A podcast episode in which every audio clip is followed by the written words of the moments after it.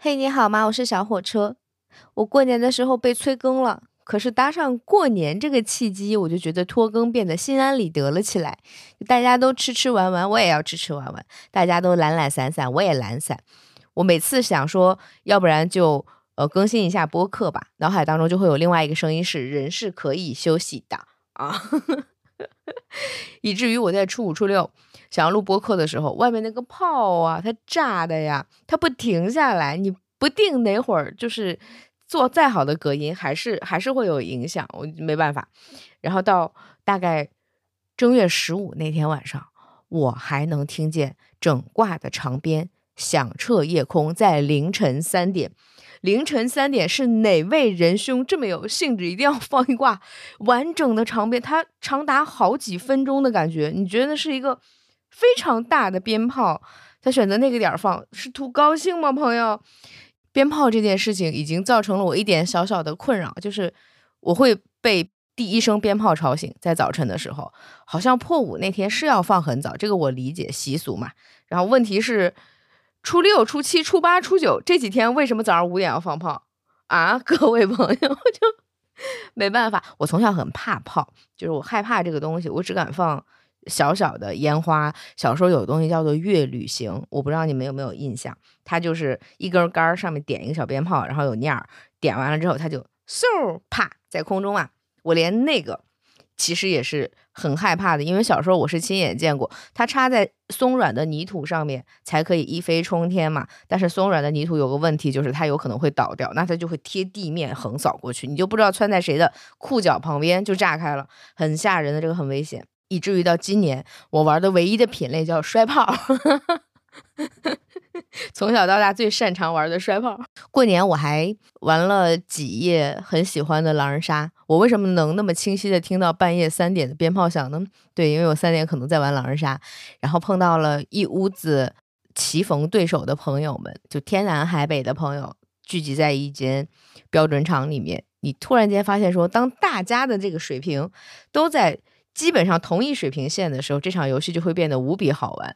就是你骗我，我骗你，你要去甄别每一个人的真话跟假话的时候，就特别有趣。我想起来那个郭麒麟啊，他有一次讲，他说：“你知道跟谁玩那个剧本杀最好玩吗？德云社，德云社那帮师兄弟，他们在一起的时候，一个四小时的本子能玩到十个小时，就每一个人都是撒谎精，每一个人都在骗别人。”套中套，连环套，反正就是这帮人，我就觉得我能理解他，就是当棋逢对手就会变得无比有趣。你能把一个错的逻辑盘到通畅，以及全场都信服的时候，那是很爽的一件事情。扯闲篇儿是扯不完的。我们今天的香水是要讲《红楼梦》，今天讲黛玉的配香。嗯，很多人问过我，就是你为什么宝黛钗没有做配香？不止宝黛钗，王熙凤、薛蟠。柳香莲，我写的都有提纲在手里，可是我为什么没有录呢？越是重要的角色，你其实越是会心里稍微的有一些慎重感。我害怕自己可能不够客观和公允的去评判了这个角色。可是后来你想想，嗯，于很多人来说这是一门学问，于我来说它是一本书和一个故事。那故事咱们就呃开始胡言乱语吧，好吧？关于林黛玉有很多我想讲的东西，今天找几个侧面稍微讲一讲。给她的配香可以先讲福香堂，叫隆安，这不是一个典型的分得出性别的香水，一如林黛玉在我心中也不是一个典型的女子形象，她是刚柔并济的。前段时间我妈帮我收拾旧书，然后呢，她跟我爸就非常着急的跟我打过一个电话，说你那个《红楼梦》啊，那个老版的。默默看了第一卷的前二十章，觉得写的一般，就吃了。那个书是，嗯，七八十年代的版本，然后非常的老。我家那个猫呢，又是个老猫，上天入地无所不能，它能用手扒拉开我书柜，然后钻进去。可能是 觉得写的不满意。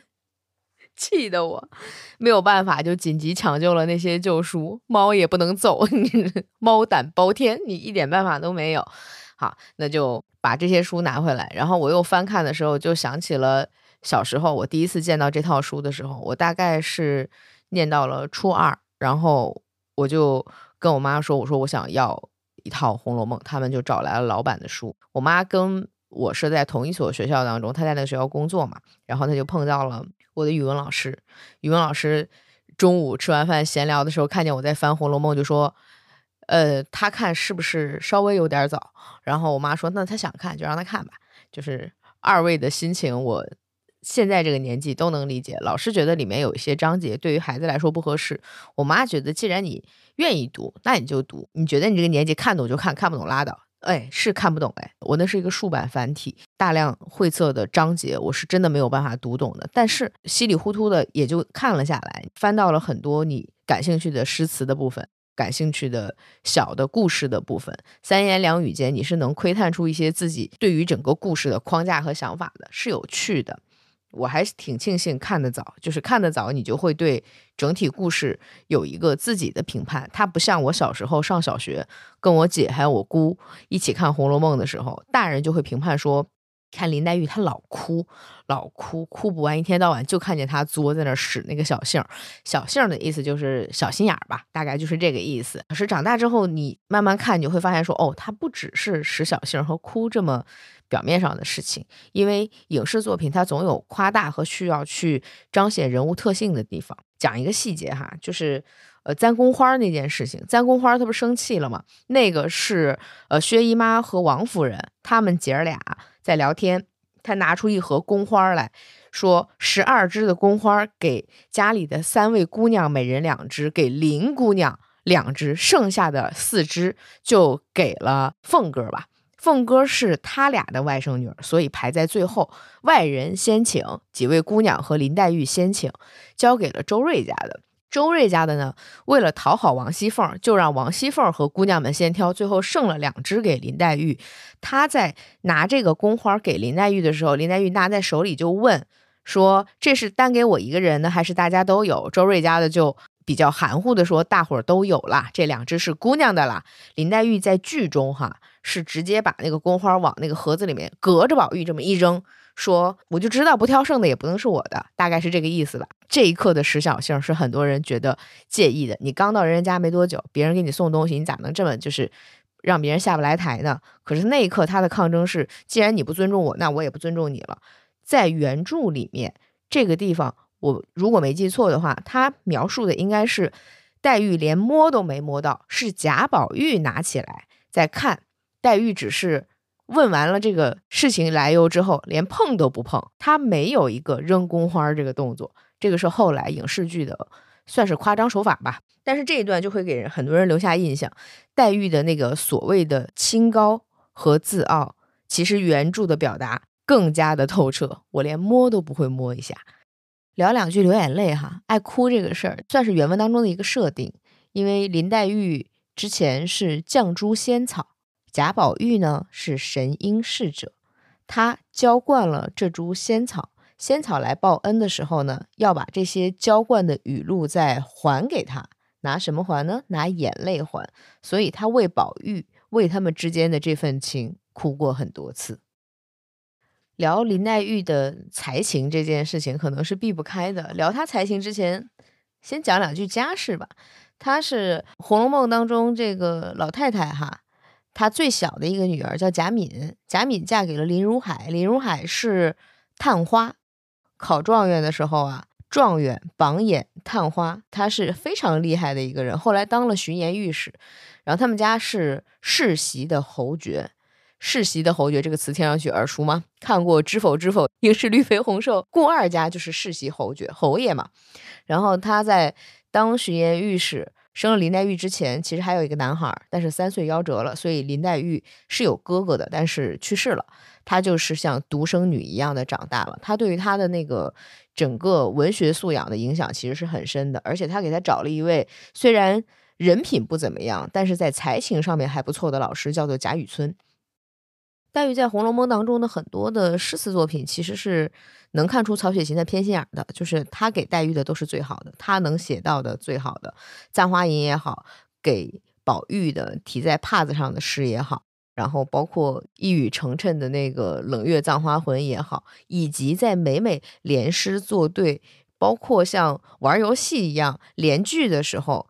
他都是从一个柔弱的姿态突然间变得非常的刚强，这是我喜欢的领域，这也是我很擅长的领域，我也谁都不会让。就他那个姿态真的是非常之迷人。古诗词其实没必要一点点掰开细讲，只是他的聪明让我印象深刻的，除了自己在作诗上面的厉害之处以外呢，他能救急。你知道，有一次贾元春要考试弟弟妹妹们。到底这个才情如何的时候呢？贾宝玉大冷天里滴下汗来，他做不出来诗嘛。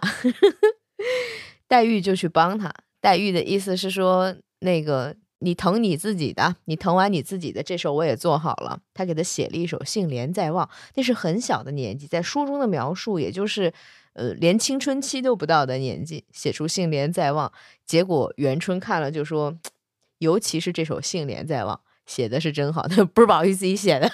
他人性上面的闪光点有一件事情，我觉得好值得拿出来说，但是好像没太多的人在意。你听听看，你是否喜欢这样的人？就是很多人都会画画，或者会写诗，会写非常漂亮的文章，但他未必能把这些教给别人，教授给别人这件事情他是有技巧的。然后这个技巧我在林黛玉的身上曾经让我叹服过。谁找他学写诗呢？香菱，香菱就是甄士隐的女儿，叫做甄英莲。三岁被拐，然后被薛蟠、薛大傻子霸占，他就来到了大观园。来到大观园之后，他就看见大家伙都那个联句啊、作诗啊，他很羡慕，他也想学。他认为这里面最厉害的就是呃黛玉，他就去找黛玉说：“我想学作诗。”黛玉说：“行，我教你。”甄英莲按说她从小在自己的家里长大的话，她也应该是。非常的有才情的一个姑娘，可是她被拐卖了。她从小到大就没有接触过这方面的知识。那黛玉在面对一个什么都不懂的学生的时候做的这件事情呢，是告诉他说：作诗有什么难的？前面两句，后面两句，中间两副对子，你只需要注意什么对什么就可以了。他其实讲的就是对仗工整以及起承转合，但是他把这些东西都抛掉了。他给英莲讲了。最简单的东西，让他打消这个顾虑。作诗是不是一个特别高的门槛？我是不是学不会？你一定能学会，这东西没什么难的。他是从这儿开始教的，这是真正的一个强者的心态。他不是说我来吊个书袋，让你觉得我多有学问，我作诗多厉害，你拜的老师多棒。他从来没有做这件事情。虽然他作诗真的很好，能够在一个完全不懂的人面前，把一个高深的东西把它打散。然后非常浅显的告诉他其中的道理，以及打消他心头的那个顾虑。你别害怕，我觉得这是好老师。然后他让香菱回去读书，王维一百篇读书背会，杜甫一百二十篇读书背会，然后谁谁谁都有，没有李商隐，他不喜欢的。你记不记得他有一次跟那个王熙凤还有贾宝玉一块儿坐船从这个园子到那个园子去吃饭，路上那个。水路里面有很多的荷叶，贾宝玉就说：“哎呦，真可恨，怎么都不知道把这个残荷拔去啊，在这多碍眼呢。”王熙凤就说：“哎，每天都有人在这来来往往的，谁有空去弄这个呀？”黛玉他说：“我平常啊最不喜欢李商隐的诗，但是有一句我却很喜欢，叫做‘留得残荷听雨声’。”贾宝玉就像被雷劈了一下一样，说：“ 留得残荷听雨声，那就别拔了，特别好玩。”讲到凤哥了，多聊两句。你知道这里面就是磕宝黛 CP 磕的最开心的就是凤哥，王熙凤是呃多数站在老太太那一边的。虽然贾宝玉的妈妈是他自己家的亲戚，但是呢，他作为荣国府的管家媳妇儿，她还是非常的依赖老夫人跟听老夫人话的。那个老太太就是希望可以把。黛玉许配给宝玉嘛，所以他也这么想。有一次，宝玉好像是受伤了，在床上躺着，在宝玉的屋里，在怡红院嘛。哦，想起来他为什么受伤了。贾环，贾环是那个。呃，赵姨娘生的孩子跟贾玉是同一个爸爸，但是他俩不一个妈妈，他等于说是庶出的孩子。那孩子呢，就是那孩子是真的小心眼儿，小心眼儿且缺心眼儿。然后他就趁宝玉在他旁边看书的时候呢，把那个烛台啊里面有那个蜡烛的油，直接一推，那个烛油就整个泼在宝玉的脸上，差点毁容，那个就直接烫伤了。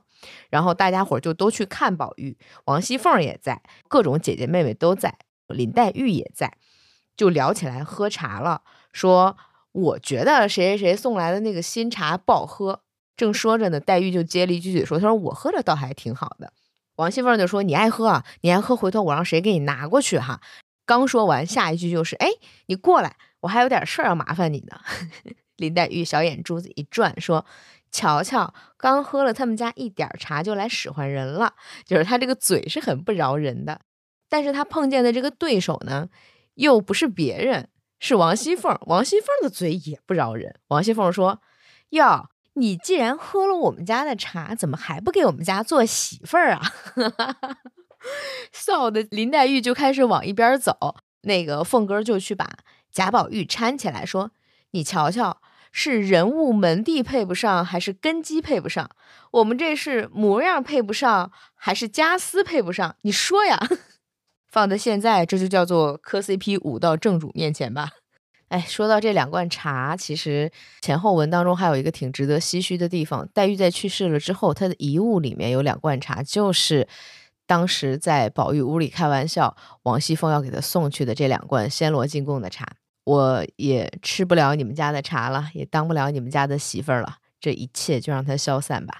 老太太抱着两罐茶叶失声痛哭。不少人说那个黛玉讲话是有点刻薄的。黛玉讲话是，如果她不想输，她是很难输的。但很多时刻，她选择了沉默了。我们讲几个她讲话算是比较俏皮的片段吧。当然，这里面是有原因的。比方说吃醋，去薛宝钗那儿，她一进门发现说宝玉现在呢，她就有点不高兴，不来找我玩，上赶着看宝姐姐来了。然后她就说：“嗯，早知道她来，我就不来了。”这我就听不明白了。薛宝钗装糊涂嘛。然后林黛玉说：“好，你装糊涂是吧？”然后他就开始说：“今儿我来，明儿他来，不至于太冷清，又不至于太热闹。怎么这个道理你都听不明白呀？就是意思是你少跟我来这一套，我知道你心里怎么想的。”薛宝钗的家里啊，其实是很希望宝钗可以嫁给宝玉，做一个亲上加亲的，因为呃，宝钗的妈妈跟宝玉的妈妈是姊妹俩。老太太那边呢是非常希望呃黛玉能嫁给宝玉的，也是亲上加亲。等于说，宝玉的父亲和黛玉的母亲是兄妹俩，是这样的关系。那薛家到底有没有非常明显的一些意图，想要宝钗嫁给宝玉呢？从那个金项圈就可以窥见一二。因为宝玉的那个玉上哈写的是“莫失莫忘，仙寿恒昌”，宝钗呢戴了一个项圈，项圈上写的什么呢？“不离不弃，芳龄永继”。宝钗在有意无意间让小丫头把。这两句话是一对儿，这件事情说给了宝玉听，这就是所谓的你知道金玉良缘嘛？那这是不是一场巨大的戏呢？有可能，宝钗心里也明白，说家里希望她能够嫁给宝玉，这样子对于他们这样一个商贾人家来说是一层很好的依仗，因为宝玉家是为官的嘛。还有一层，宝钗是想嫁宝玉的由头，可能是因为他哥。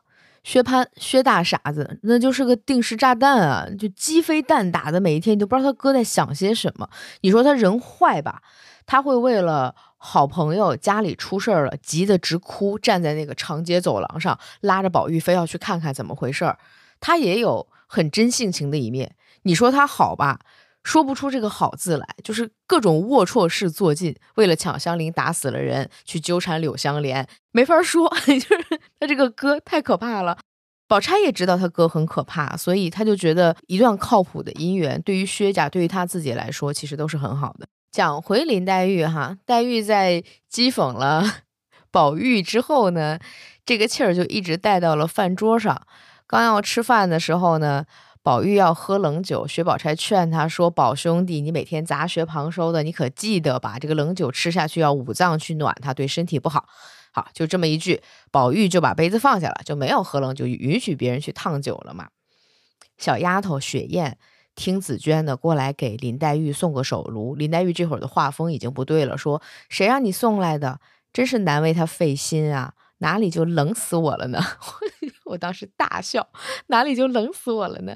小姑娘不懂，小姑娘说：“紫娟姐姐让我送来的。”说：“难为你听她的话，平时怎么跟你说你都不听，听她的话倒听得快，比圣旨还快些。”在骂宝玉嘛，骂完了宝玉之后不过瘾，还要再说李嬷嬷。那个李嬷嬷是贾宝玉的乳母，她不让贾宝玉在外面喝酒，害怕受连累。回去老太太看见宝玉在外面喝酒，要怪他的，是这个意思。她一直在拦宝玉，林黛玉就开腔了，说。这个妈妈也真是的，自己喝醉了酒，拿我们醒皮来了，不让在姨妈家喝酒。莫非姨妈家这是外人，在这儿喝酒是使不得的。把李妈妈一通排宣之后呢，就把她赶出去了嘛。就是你就发现说，她如果想要吵架，是真的好难输啊，那个嘴是真的好管用啊。有些时候你常常会看到知名的片段被解读嘛，大家会觉得说黛玉葬花这个地方是。呃，柔弱无骨的，是自怨自艾的，甚至觉得自己的生命就像落花一样，是早早散尽的。他可能不只是这个意思这么简单，他可能还有另外的一层别的意思。我们先讲两句葬花的这个由来。最早不是在《红楼梦》，我听过的最早是在唐伯虎。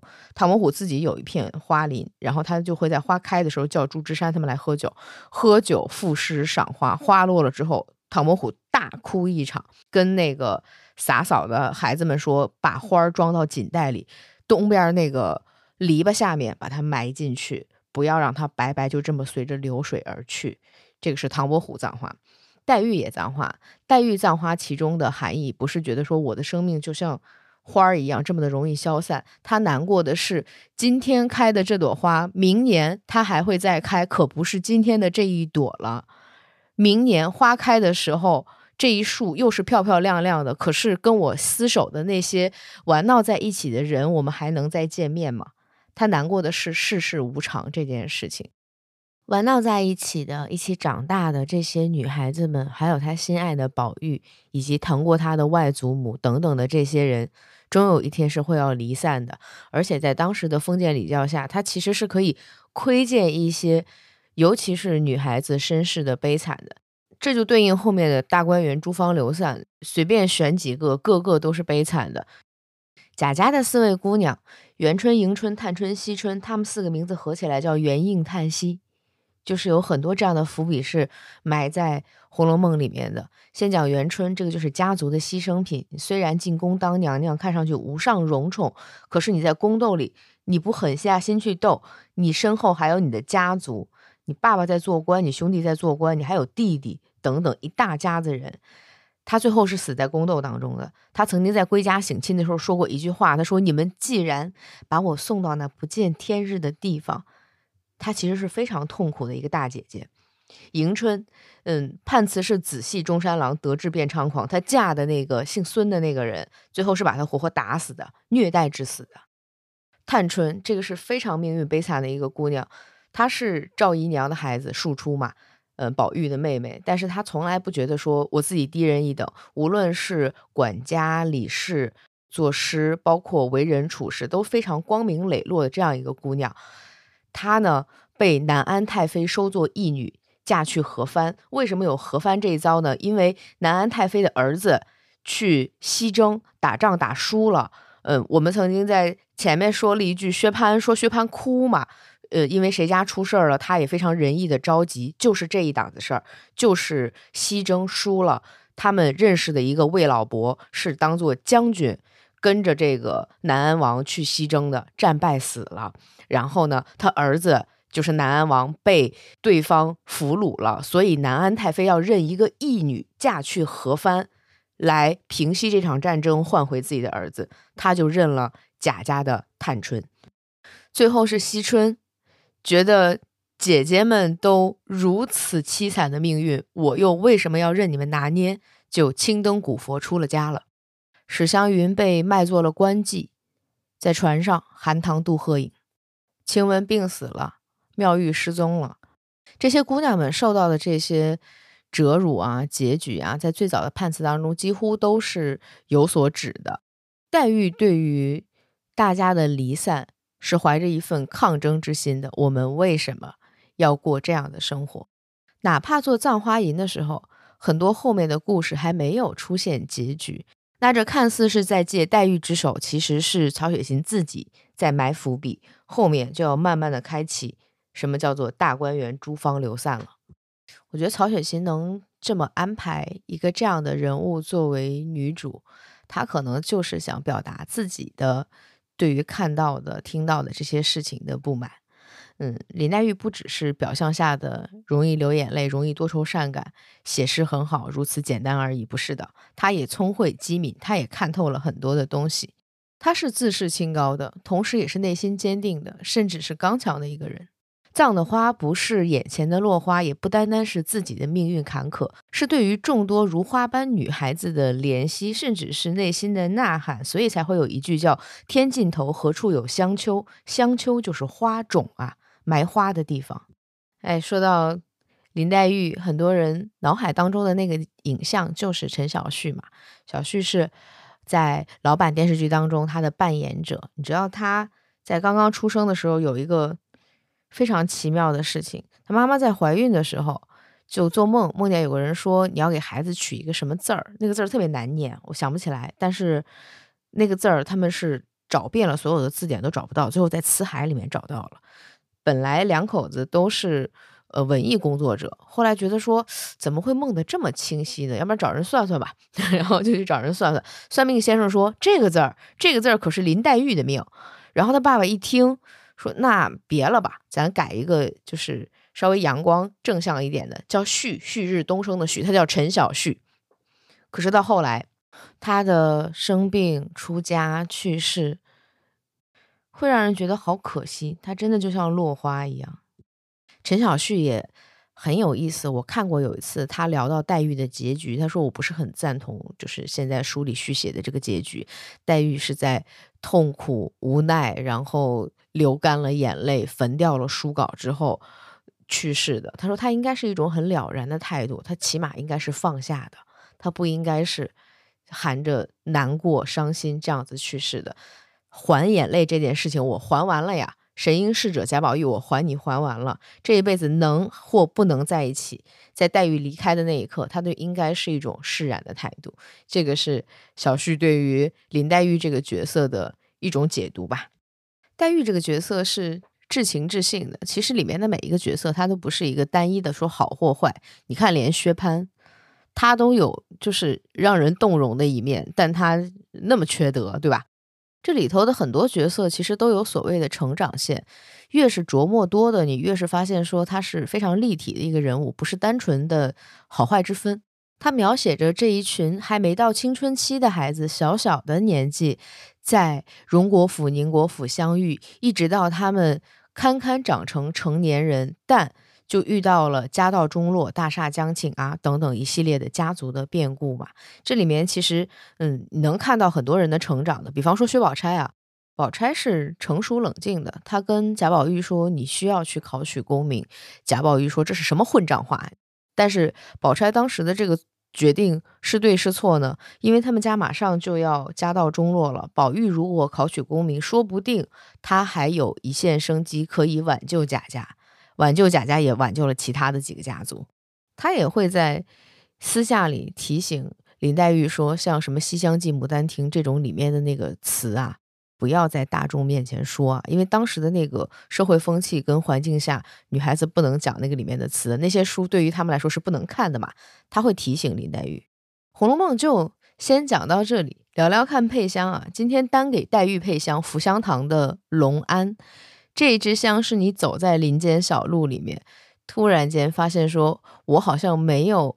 看见寺庙，但我听见了寺庙的钟声。我没有闻到上香的香气，却感受到了那种静谧和安心的氛围。这是一个能让人非常安静的力量。我觉得安抚这件事情，在这瓶香水当中做得非常的好。一上来就是沉香，你还可以闻到一些雪松的味道，用料扎实，这是香精哎。我是在一次雪后。用这瓶香水出门，我们家门口有竹子，那浅浅的一小排竹子带来的那些凛冽的气息和身上的龙安香水辉映在一起，我就瞬间想起三个字，叫做潇湘馆。林黛玉为什么选潇湘馆？因为她喜欢竹子，她喜欢清幽，她喜欢一世而独立的那种感觉。其实林黛玉是非常有魏晋之风的一位女性。你知道她的判词叫做“堪怜永续才”，永续才说的是谢道韫啊。永续才这个典故就是从他小时候的一个事儿来的。有一天他们家下大雪，他叔就问他们说：“哎，小朋友都过来，白雪纷纷何所似啊？你们跟我形容一下这个下大雪像什么？”然后他表哥就说。呃，空中撒盐差可拟，意思是就像空中在撒那个盐花一样。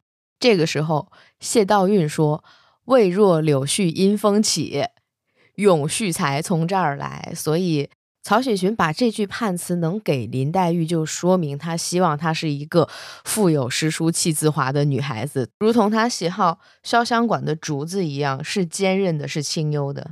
所以那天下完雪又。碰见竹子，我又刚好喷了龙安，我就在想说，一切都是如此的巧合，那就给林黛玉这支我已经找了很久的想给她的配香吧，福香堂的龙安。有些时候我都有点恍惚，我觉得林黛玉不是书里或电视剧里的角色，她有点像活人，就是我们认识她，因为真的太立体了。当然没有办法把这瓶香水。以真实的状态交给他，但我还是好希望他能过那种日子，走在林间的路上，地上铺满了松针，闻着阵阵的清香，远处的山寺传来钟声，他不必回头看那个繁华的世界，他可以自由自在的写几首诗，弹几首曲子，去逗逗廊下的莺歌，也可以心烦的时候骂骂宝玉，没有宝玉也行，真的没有也可以。今天就到这里吧。给林黛玉的配香，福香堂的龙安。说实话没聊够，我好喜欢书里的一些伏笔和细节，好有趣。下次再接着聊。欢迎你多多留言，也欢迎你在微博找我开小火车去钟情店，小红书就叫开小火车。以及你在呃各种不同的渠道听到播客的时候呢，也欢迎你推荐给你的朋友。欢迎你透过爱发电来支持我。我和艾瑞克和麦传还有另外的一档播客叫做直角不垂直。那是我们仨的一档闲聊播客，也欢迎你去那边玩。就这样吧，下期见，拜拜。